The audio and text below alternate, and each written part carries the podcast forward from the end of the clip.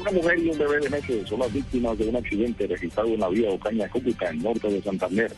Según las autoridades, el imprevisto se presentó cuando un bus afiliado a la empresa Copetran, que cubría la ruta Cartagena-Cúcuta, rodó por un abismo en el sitio conocido como El Carrita.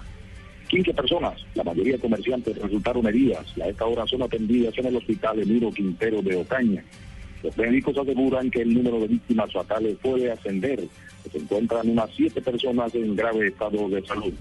La policía de tránsito aún no revela cuáles fueron las causas de este accidente y realizan las respectivas investigaciones. El norte de Santander, Diego Velosa, Blue Radio.